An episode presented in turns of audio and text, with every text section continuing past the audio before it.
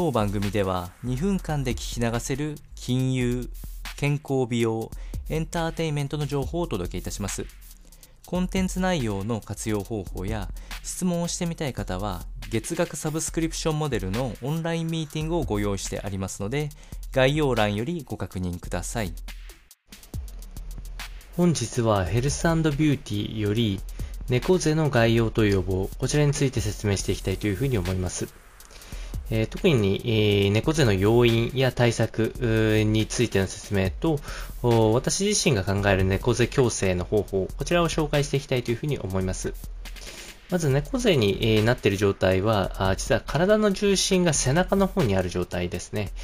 通常は体の中央、だいたい心臓のあたりに、重心があるものなんですけれども、前かがみになったり、前体重をかけることによって、重心がどんどん反対側の背面にずれていく状態で、背中が飛び出して頭が前に出ている。これがいわゆる猫背の状況というふうに考えられます。でこの状況になってしまうと、端的に言うと疲れやすく呼吸が浅くなる傾向があります。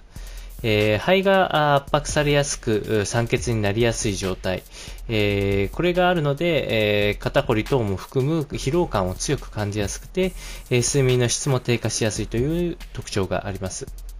そして、えー、私自身も最初は猫背だったところからあ少しずつ直していった方法として、えー、胸を張りながら生活をしていくっていうことを意識するといいと思います。えー、ちょっともう胸を張りすぎなんじゃないかぐらいで張っていくと、え実は忘れた時に戻ってたりするのでちょうどいいぐらいになります。最初は恥ずかしいなと思うこともあるかと思うんですが、え、お伝えした通り、こう、意外と生活上張りすぎてるっていうことはほとんどありえないかと思いますので、え、意識がやはり猫背の改善には一番いいんじゃないかなというのが私の結論でございますので、このような内容をお伝えいたしました。